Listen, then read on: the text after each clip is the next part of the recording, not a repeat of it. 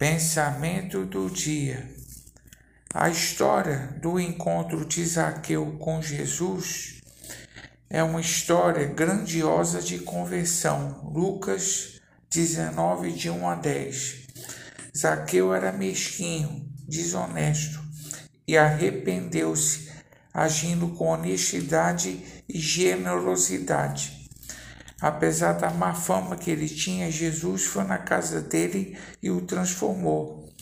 Preguemos o Evangelho de Jesus a todos.